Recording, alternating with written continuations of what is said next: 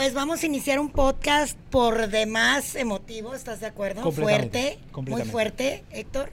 Sí, por supuesto que sí, porque vamos a hablar de estas muertes inesperadas del regional mexicano. Ya teníamos la primera parte en donde habíamos hablado de algunos otros intérpretes, pero en esta ocasión toca a personajes que también dejaron una huella dentro del regional y tú conoces a uno y fuiste parte de la vida de uno de ellos. ¿Te Ay, parece? que yo todavía no supero esa muerte. Cada vez que le dice, mira, todavía Sí, empieza a hablar y ya se le llenan los ojos ya- de lágrimas. llorar, Oigan, pero pónganos en contexto, Navarro, ya que Blanquita y yo por compromisos laborales no estuvimos. O sea, ya nos dejaron ir la mitad de Ya, uno, ¿no? ya, O sea, la pero mitad ¿fue de la uno. mitad de enfrente o la mitad de atrás? Pues fíjate que fue la mitad de enfrente. ampare, ¿no? O fue la mitad de enfrente, que esa es, la, esa es la, la ruda, ¿no? Esa Ponnos es en la ruda. contexto para las personas que están viendo esta segunda parte de quién se habló en Mira, nosotros en, nosotros en Corazón Grupero hicimos eh, la historia que debe contarse de estas muertes inesperadas del regional, en donde hablábamos, por ejemplo, de un Valentín Elizalde, de Sergio Vega El Chaca, de Selena, eh, Selena Quintanilla. Quintanilla. O sea, hablábamos de todos estos personajes que sí traían una, eh, un paso importante dentro del regional mexicano y de pronto sus vidas pues prácticamente desaparecieron, se extinguieron por alguna situación, ya sea un asesinato, ya sea un accidente, etcétera. Entonces, ahora toca hablar de estos personajes y qué les parece si empezamos con Jenny Rivera, que Jenny Rivera fue una muerte eh, sumamente, pues claro, inesperada porque la acabábamos de ver en un concierto en Monterrey No, bueno. ante Yo la Arena estaba Monterrey escribiéndome repleta. con ella y con Arturo el día 8, eh, cuando el concierto.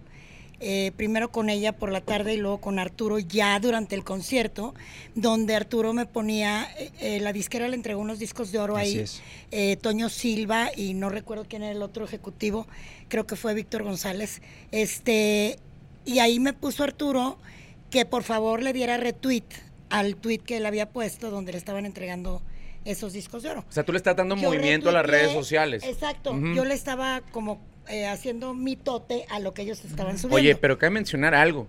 Tú tuviste la invitación para ir en ese concierto y para ir en ese avión Así y es. para regresarte en ese avión. Y fíjate que eh, lo tengo que decir tal cual. eh, me invita Arturo, obviamente yo creo por petición de Jenny, Ajá. evidentemente. Y yo realmente le mentí. O sea, no te puedo explicar porque ¿Mentiste realmente por convivir o qué? no tenía yo un compromiso, pero algo en mi interior, o sea, no sé, le dije a Arturo que no podía por motivos de trabajo y sí hubiera podido ir. Ve Como que algo a mí me Su dijo, no vaya, muy cabrón, ¿eh? O sea que ahorita no estuviéramos hablando contigo, Blanca No, Martínez. Yo no, hubiera sido parte no, de esa y noticia. yo fui con ella la vez anterior, dos años antes, ella fue a la Arena Monterrey, me invitó y, y me invitó para que juntas diéramos un donativo que ella hizo al gobierno de mi tierra, Ah, sí, de sí, Nuevo León, Sí, me acuerdo de de eso. 500 mil pesos, a nombre 100 mil por cada uno de sus hijos, que son cinco, eh, porque había pasado un, un, este, un huracán en, en Monterrey muy fuerte y ella dio esa cantidad. Y por cierto, cabe mencionar que en aquella ocasión fue amenazada. Wow. Ahí fue donde Dos recibe la primera antes, amenacilla. Entonces, en ¿tú crees que el grito que se escuchó en ese momento No, de que ay, no, no ¡Te van a-" ¿Tú crees que sea real? Pues bueno, ya Rosy me dijo que era real, o sea, que no estaba superpuesto. Qué Pero ¿te acuerdas, ¿te acuerdas que cuando estuvimos con Rosy en la casa de los Rivera, ella todavía en ese momento decía que ella no quería investigar si ese dichoso grito que se escuchó alguna Pero vez luego ella misma me dijo que sí. que Emilio Estefan, que es quien Cuando tiene le pidieron todo el los audios, ¿no? Le confirmó que no era una cosa sobrepuesta, que era un au- audio real. Wow, Mira, a mí no me gusta hablar, es una muerte que yo todavía no, Superas. no supero y que me afecta no solo a nivel profesional, sino personal, ustedes lo saben. No me gusta especular en cuanto a que si esto, que si aquello, porque nada de lo que digamos nos va a devolver a ninguna de las personas que iban en ese avión, número uno. Número dos, eh, sí me molesta mucho, y lo digo de frente, la gente que dice que está viva, que la cocinera, que el canal de YouTube, por favor tengan respeto por la familia. Lamentablemente Jenny Rivera está muerta y se me hace de muy mal gusto que hagan eso en redes sociales Claro. porque no piensan en la familia, Rafita, no, No. piensan en, en Doña Rosa, no piensan en los hijos.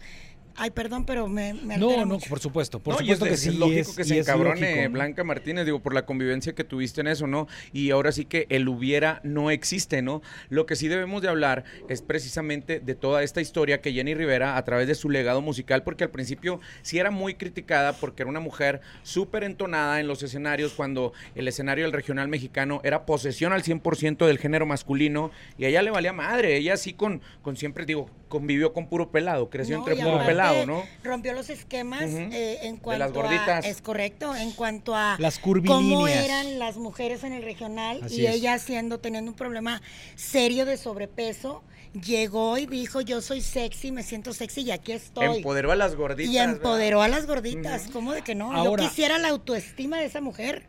Ahora, eh, para comentarle un poco al público que sí, ya se sabe en esta parte de la historia de Jenny Rivera, pero el impacto del por, cua- eh, de- del por qué ella está dentro de esta lista es porque fue una muerte sumamente inesperada para todo, para todo un, un gremio y que eh, obviamente dolió muchísimo la partida, la partida de ¿sabes qué Jenny Rivera por la forma. Sí, me impacta mucho que, que todo había un itinerario determinado y ella empezó a cambiarlo durante el día. Claro. Desde, desde por la tarde. Ahí te es va. decir, desde que se fue a comer, que no iban a ir a comer y, y ella cambió y se fueron al Rey del Cabrito. Y es que precisamente yo siento, y por lo poco que la conocí, no como tú, pero Jenny siempre fue bien cumplida con su chamba.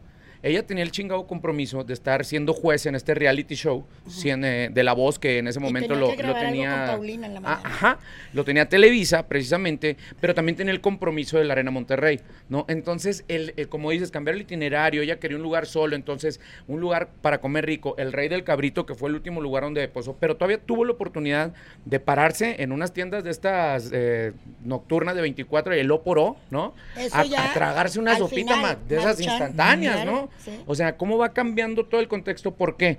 Porque ella quería regresar y estar al 100% para Quería grabar el reality. Y, y para poder dormir. Exactamente. Según esto que también tenía la invitación para ir a un concierto de la banda MS que también se presentaba en aquella Así ciudad es. ese día. Que no fue. Ella No fue. había dicho que sí y a la mera hora dijo, no, mejor ya no, vámonos de una vez para que pueda llegar a descansar. Así o sea, es. vean nada más cómo de pronto esta serie de circunstancias que uno no entiende, cómo, cómo, es, que, cómo es que se da y la, la, la forma en la que el destino juega de manera hasta cierto punto muy sucia. No, porque, y aparte es como cuando dices, es que les tocaba, porque Pues sí. si te acuerdas, después del, del concierto hubo una Ey. rueda de prensa y a mí me Claro. pone la piel de gallina cada vez que la vuelvo a ver, porque le preguntan, ¿cómo estás? Y ella dice, estoy bendecida.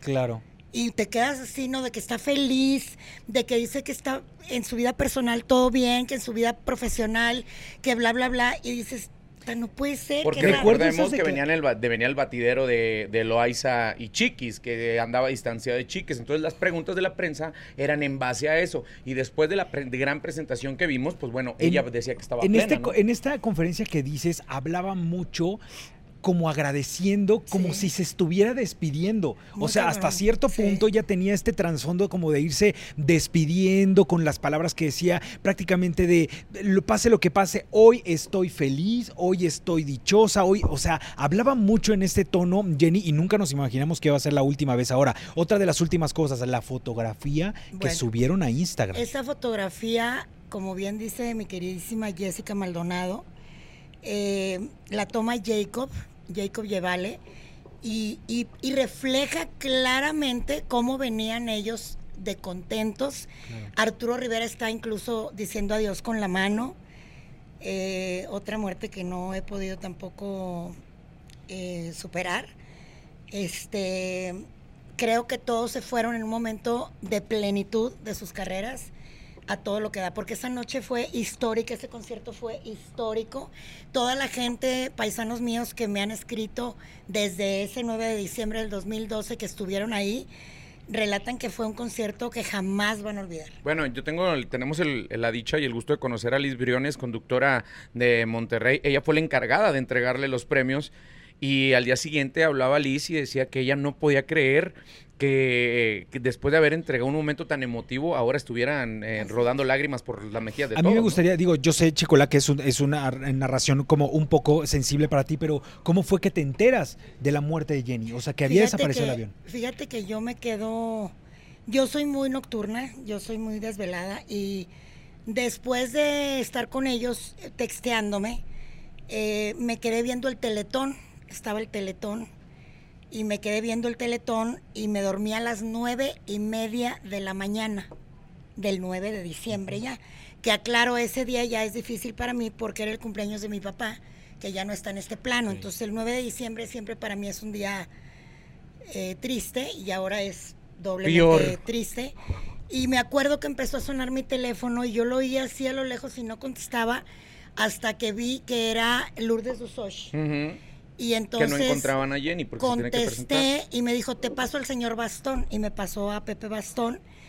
Y Pepe Bastón es quien me dice que no encuentran el... que Me pregunta primero que si estaba yo en Monterrey. Él pensaba que yo estaba con ella en Monterrey. Le dije que no, que pues que me había quedado dormida viendo el teletón y que estaba en mi casa. Me dijo, pues necesito que te vengas porque no aparece el avión de Jenny Rivera. Así es. Cuando yo llego, bueno, pasa algo que, que caigo yo mucho después en la cuenta. En ese momento yo agarro lo primero que encuentro de ropa mía y resulta que lo primero que encontré fue un suéter color plata eh, que casualmente es el, el, que tenía puesto yo la última foto con Jenny Rivera el 2 de noviembre en el Auditorio Nacional. Wow. Eh, me doy cuenta después, ¿no? En ese momento no me di cuenta, no me llevé sombrero. Y me acuerdo que llegué al foro donde tenía que llegar para un programa en vivo con Mara Patricia, con eh, Aurora Valle, con... Ay, no me acuerdo quién es más, pero no me acuerdo ni qué dije yo. Pero ahí, ya para hablar del deceso. Pero ya para hablar del deceso, Ay, cuando yo llego al pasillo estaba el monitor que nunca voy a olvidar con López Dóriga y las imágenes horribles de del cerro de Iturbide donde después tuve que ir porque sentí la necesidad de, ir este con el vestido ahí el pie y súper mal. Y bueno entro a ese foro a un programa en vivo donde no si tú me preguntas ahorita qué dije ahí no tengo la menor idea no estuve ahí no lo sé no estuve ahí. Devastada. Y yo y yo me acuerdo que yo pensaba si yo me siento así ¿Cómo estará Doña Rosa? ¿Cómo estarán los hermanos? ¿Cómo estarán los hijos? Mm. Porque ellos en ese momento, y yo lo entiendo, eh, si yo no lo podía creer, ellos en ese momento tampoco No, lo podían claro. creer. Y Doña Rosa tenía la esperanza, y a mí me partía el alma ver, ver los videos de Doña Rosa, donde decía que sus hijos iban a regresar con Jenny, que se la iban a llevar. Cuando yo ya había hablado con amigos míos de Televisa Monterrey, me habían mandado videos de, de cómo estaba el cerro y era una cosa que jamás voy a olvidar. Una, una, una muerte eh, eh, sumamente impactante, no solamente para, eh, obviamente para los amigos cercanos, como bien lo dices, Chicola, la familia afuera de la casa de Doña Rosa también, pues vamos, se vivía una efervescencia de medios de comunicación intentando conocer un poco más al respecto de qué era lo que había sucedido, si tenían algún tipo de, de sospecha de qué era lo que pasaba, si efectivamente Jenny estaba muerta, empezaron las especulaciones de que no era así. Eso yo creo que mm, eh, ayudaba a que la familia tuviera esta esperanza de que Jenny, de que Jenny estuviera viva, ¿no? Y yo me acuerdo Una- mucho un relato de, perdóname Dale, que te dale. interrumpa, de Doña Rosa, que tú te acordarás cuando fuimos a su casa. Ella mencionó, y yo lo entendí mucho tiempo después, a ella le entregan la chamarra negra con la que ella empezó el show, una chamarra de piel negra con cierres, eh, intacta, es decir, que no estaba quemada, etcétera, junto con la Biblia de Jenny.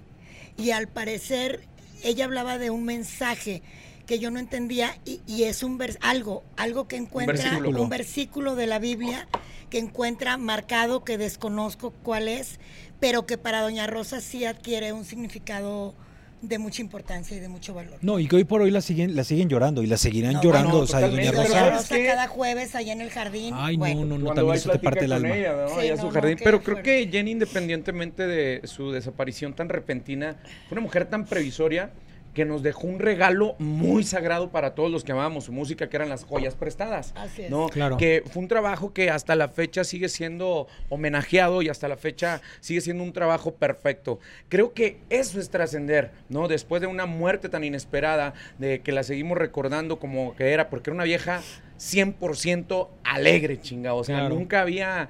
Tú la veías hasta encabronada, se veía bien. Así o sea, Sí, se, se veía- alegre, ¿no? Y creo que eso es de la manera en que hay, que seguir recordando esa muerte tan inesperada de la diva de la banda. Y fíjate que, perdón, nada más retomando lo de que era muy previsora, y lo digo con todo el respeto del mundo para la familia, que no se malinterprete, pero ahorita que están Con con, ese mitote de que sí, que si no, ella fue muy clara y en esa carta que dejó, eh, dejó indicaciones precisas y concretas que compartió conmigo Juan Rivera en una entrevista en donde ella misma dice que en el momento que Rosy Rivera ya no quiera o pueda ser la albacea, correspondería a Jackie, su hija, e- ese, esa responsabilidad.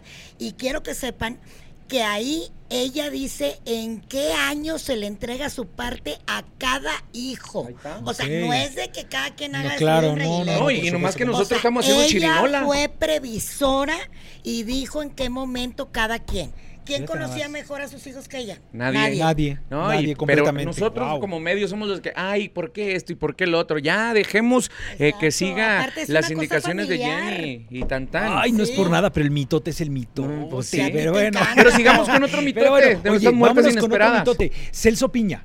Celso Piña, fíjense, acá es otra muerte completa y absolutamente inesperada dentro del regional. Y les voy a, les voy a comentar Bien por qué. Fíjate también. Monterrey. Tiene que salir a relucir Monterrey acá. Eh, ¿Qué pasa? Celso Piña venía de una gira de conciertos, esto 2019, Sí. agosto de 2019. Una gira de conciertos que había dado por los Estados Unidos. Incluso había tenido una presentación en Acapulco dos semanas antes. Pero, ¿qué pasaba? Que Celso Piña, lo que, lo que a él le hacía feliz es que una vez, eh, de- de- después de trabajar tanto tiempo, se iba a refugiar a su rancho Macondo. A Macondo. Ahí se iba a refugiar con su, con, con su familia y no lo molestaba absolutamente nadie. ¿Qué pasó?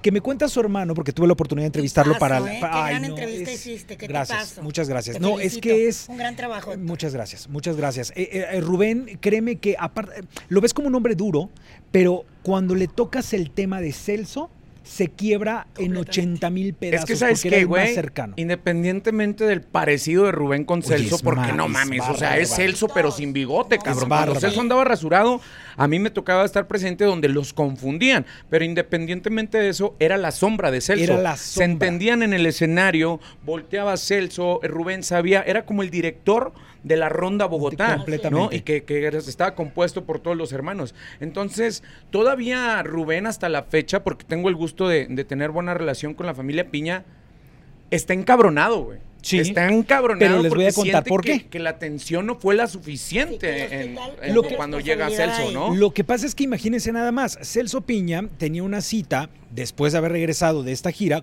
para revisión médica.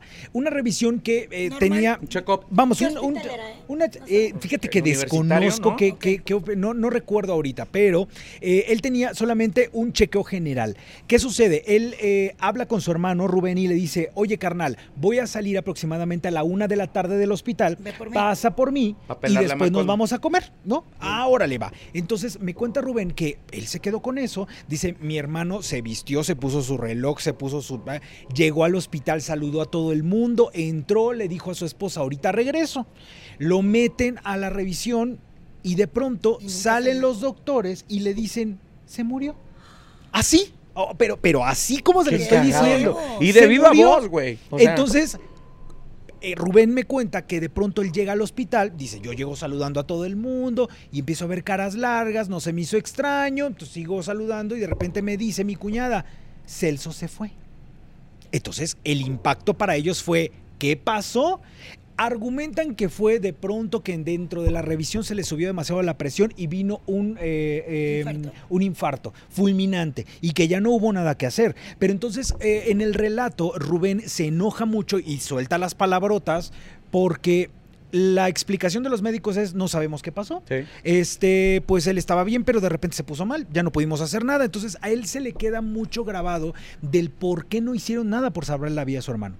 Si él estaba bien, si no tenía ningún tipo de malestar Qué que le provocara que la gente estuviera al pendiente de él por algo en específico. Es que cabrón, imagínense, imagínense ustedes que nos están viendo, ¿no? Que están aquí al pendiente del podcast. Eh, de las muertes de las cuales se han hablado, todo han sido o accidentes automovilísticos, Sí, claro. bueno, el avión de Jenny O Rivera, asesinatos. asesinatos, persecuciones como la del Chaque que le iban narrando los cabronazos que le iban tirando, ¿no? Pero Celso iba, hace cuenta que dices, ahí vengo a que me revisen una muela, güey.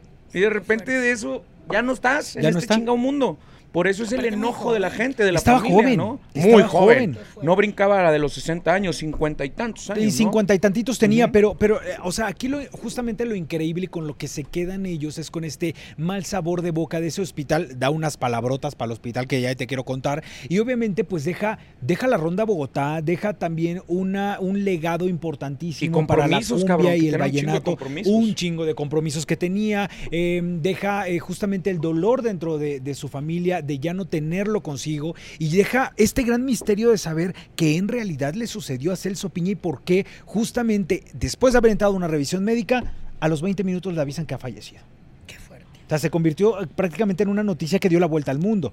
Totalmente, ¿no? Porque además de que Celso era un chingadazo en Europa, era un chingadazo en Asia. Y fíjate que las veces que, que yo conversé con él, no te voy a decir que era mi piquete de ombligo, ¿ah? Pero sí, muy buena relación con el Celso, muy, muy buena. Este, él decía que él se iba a encargar de poner el vallenato mexicano, porque así lo llamaba Claro. él, a pesar de que pues, el vallenato es oriundo de Colombia al 100%, es la música vallenato, regional de, de Colombia, él decía que lo iba a poner bien en alto, ¿no? Porque decía, es que a mí siempre me cuestionan de por qué no soy como Ramón Ayala, que toco música norteña. Es que esto también es música norteña, Claro. ¿no? Obviamente su, su origen es, es totalmente Claro, diferente, es ¿no? Porque la música de Ramón, que también la llevo poca madre con él, porque a él le llamaban el rebelde del acordeón precisamente por lo mismo, porque le decían, es que no sea rebelde, Celso. Claro. Tú Si ya está el tócale". rey, si ya está el rey del acordeón, Si ya que es está el Ramón. caminito marcado, ¿por qué chingados te quieres ir por otro lado? Decía, pues, por- y no es que no me guste, claro que me emociona cuando escucho tragos de amargo licor, ¿no? Se emocionaba mucho con esa música, pero él le apasionaba mucho cuando empezaba a escuchar un vallenato, una cumbia rebajada, y de repente él empezaba con los acordes del acordeón, y el, el carnal empezaba con los encerros, y empezaba una cumbia, pero esas sabrosotas, güey, no que todo el mundo se prendía con eso. Tengo buena relación con Pato Machete, con Toy Selecta, que ellos son precursores al 100% junto con Alex, que en su momento era su, Claro, era su road manager. Bueno, era quien le contrataba las fechas al Celso para empezarlo a, a vender. Y después se convirtió, hicieron tan buena mancuerna que, que se convirtió en... pues, Productor musical, representante, Celso. o sea, íntimo de y al Celso. Ahora, principio lo- le, le- le mentaban mucho la madre al Celso. Perdón que eh, voy a platicar un poquito esta historia. Si no vieron la historia que debe contarse en Corazón Grupero, pues bueno, aquí vamos a desmenuzar un poquito más.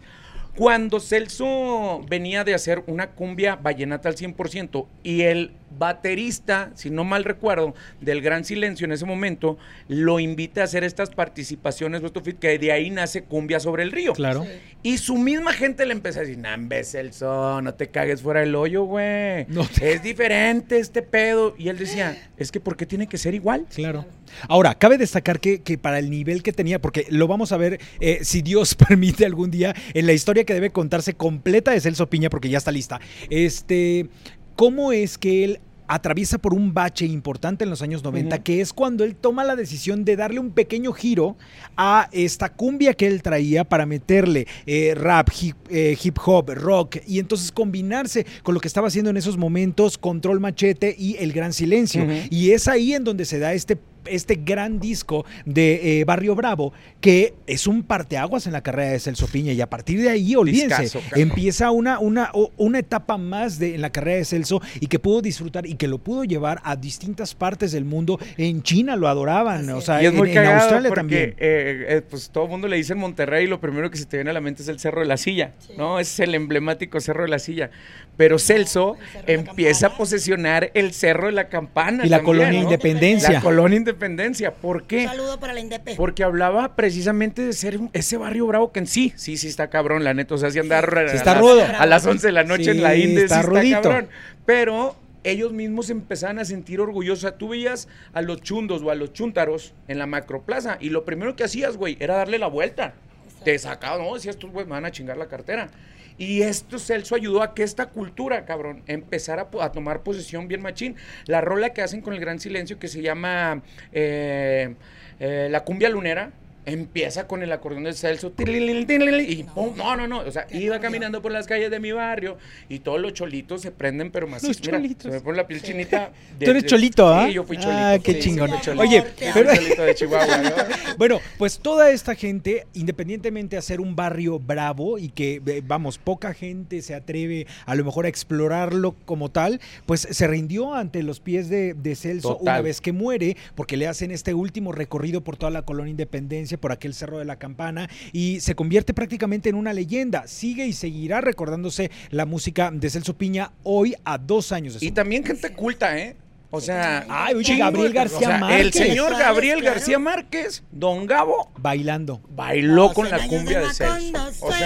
Imagínate nada más. Una cosa tan chingona que el mismo Celso narra, si pueden ver algunos ahí, búsquenle en YouTube después de ver el expediente, cuando Celso le avisan que Gabriel García Márquez está en una mesa y que y él decía, nah, puro cotorreo, porque no se la creía, cabrón. Y él era Imagínate fan, un premio Nobel, un cabrón que, Súper que, sencillo, no, Celso, que de repente te digan, está ahí, y cuando ve que Gabriel García Márquez está bailando al ritmo del acordeón de Celso, para él fue de las cosas, dice, no hay ningún premio que se le llegue al nivel de haber De puesto a bailar bailar. a Gabriel García Márquez. Pues miren, eh, finalmente eh, Celso queda como una gran leyenda de la música, eh, de la música eh, de cumbia, del vallenato mexicano, y que bueno, hoy lo seguimos recordando, como bien les decía, a dos años de su partida. Pero recordamos a otro más, otra muerte inesperada que aquí impacta por la edad del chavo y porque estaba en un momento eh, impactante dentro de, de esta agrupación que él mismo creó. Gran Gran ca- cantautor. Ariel Camacho y los plebes del rancho. Ariel Camacho que ya traía una serie de éxitos, compositor, eh, le había costado mucho trabajo poder establecer su propia agrupación musical, pero de pronto un accidente automovilístico le arrebata la vida. Surgido de las filas de Del Record, el señor Ángel del Villar, que tiene un ojo clínico precisamente para todo este tipo de agrupaciones cierreñas, movimiento alterado. Ángel del Villar vio algo diferente en Ariel Camacho, ¿no? Vio ah, primero que nada la esencia de un cabrón, un chavo que quería triunfar con letras eh, totalmente de amor, que en ese momento el movimiento alterado estaba tomando fuerza muy cabrón. ¿No? Bueno. Pero empieza Ariel Camacho con esta, este sonidito cierreño de los plebes, que eran sus camaradas, a hacer letras de amor y pues sin duda alguna Ángel del Villar no duda en firmarlo, ¿no? Parte fundamental para que la carrera de Ariel, Camacho y los plebes del rancho en Estados Unidos allá detonara. Son de, estos, de estas cosas que yo les digo que son los secos, ¿no? Nosotros somos los mojados porque brincamos de acá para allá y nos mojamos del río. Aquellos güeyes llegan secos, o sea, triunfan en Estados Unidos y ya llegan secos acá a, a territorio nacional. Y esta canción de Hablemos es, yo creo que Bueno, el ancla. ahí nomás hablemos, sí quiero nomás que quede claro, porque mucha gente piensa que Hablemos es de Ariel Camacho y no es así. No. Hablemos es de Felipe de Jesús Martínez, que en paz descanse, líder del grupo Impacto Montemorelos y la grabaron primero Los Mier. Así es. Oh, en Monterrey. Fíjense de qué, de qué años estamos hablando, ¿eh? Eh, digo, qué padre Ajá. que lo graben y acaba de hacer Grupo Firme una grabación también de este tema que es un temazo y tan es un temazo que cada vez que lo vuelven a grabar vuelve a pegar. Y Alan Mora acaba de hacer un homenaje en Corazón Grupero Claro. y también Y le salió bien cantó, chingona. ¡Qué chulada! Ahora, ¿qué le pasó a Ariel Camacho? Él estaba en un eh, carnaval en Mocorito, allá en Sinaloa. Y Él- según, no, no quiero cometer errores, pero estaba tomado, ¿verdad? se dice Creo. que tuvo que ver un poco el alcohol. Y entonces, pues andaba manejando solo, andaba con una muchachona, supuestamente y un grupo de amigos, eh, platicando con... Con eh, Benito. ¿Qué te eh, dijo Benito? Fíjate que el, papá, Benito, papá. El, el papá de Ariel Camacho, vamos, para empezar, fue una, una de las entrevistas que he realizado para la historia que debe contarse que me estremeció de principio a fin. Bueno, primero Porque- que nada, les mandamos un abrazo al- a los papás. Al César, a Y a la mamá también. Y sabes qué, muchas gracias porque no hay por nada abrir. peor que perder un hijo, ¿eh? Sí, pero muchas gracias por, tiene. Por abrir el corazón para, para nuestro espacio, porque no es fácil después de haber perdido un hijo, tener que hablarte de él. Y, y narrarte las cosas que él nos narró para la historia. Entonces, eh, ¿qué sucede? Que don Benito Camacho, papá de Ariel, nos comenta que su hijo había ido a este, a este carnaval. ¿Qué pasa? Que eh, después de haberse subido incluso al escenario, porque lo invitaron, lo vieron ahí, Huevo. lo ¡Eh, subieron, Ariel se echó una Camacho! canción, canta esa canción Se dice que traía unos alcoholes encima, pero aún así agarró carretera. Y entonces, eh, al parecer, el exceso de velocidad hizo que perdiera el control del vehículo y se fue para una, una canaleta, pero desgraciadamente el impacto fue tan fuerte que Ariel murió a los 22 años de un golpe cráneoencefálico. O sea, eh, vamos Al a una momento. lesión, una lesión eh, cráneoencefálica al momento. Curva, Eh, exceso de velocidad, pega en la barra de contención, la barra de sale contención. volando el pinche carro, cae todavía en una canaleta con agüita.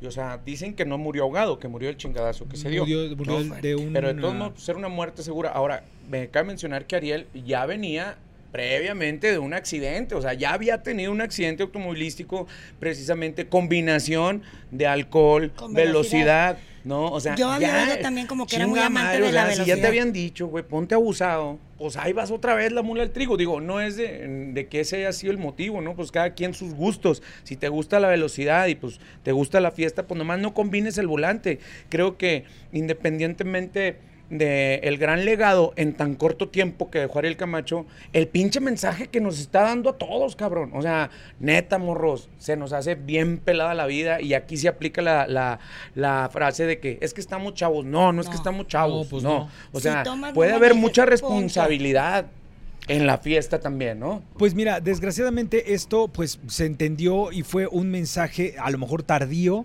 porque Ariel Camacho hoy por hoy pues ya no está con nosotros. ¿Qué pasó con los plebes del rancho? Ellos después de este de este shock de haber perdido a su líder decidieron poner una pausa, incluso con, con la con miras a ya no volver, pero la gente y los fanáticos que dejó Ariel Camacho se contaban por Y el mismo. Don Benito también. Y don ¿eh? Benito que los ha apoyado mucho. Entonces eh, se quedan ahora como los plebes del rancho de, de Ariel, Camacho. Camacho. De hecho, te lo exigen que lo menciones así en las entrevistas, ¿no? Porque es que es, es- es muy válido, Es ¿no? como Aaron y su grupo Ilusión. Ándale, ándale, es como Es eh, una manera la arrolladora de- de- banda El Limón de Don René Camacho. Es claro. como eh, el la madre de todas las bandas, banda del recodo de Don De y U. claro. El U también es básico, ¿eh? Sí, claro. Payaso. Pues ahí están, ahí están estas eh, muertes inesperadas del regional mexicano. De verdad esperamos que ya no existan de este tipo de muertes porque, vamos, eh, vamos, para nivel información es riquísimo, pero eh, es muy doloroso tener que despedir a grandes figuras y de momentos tan, eh, pues, este, extraños, ¿no? De maneras tan extrañas.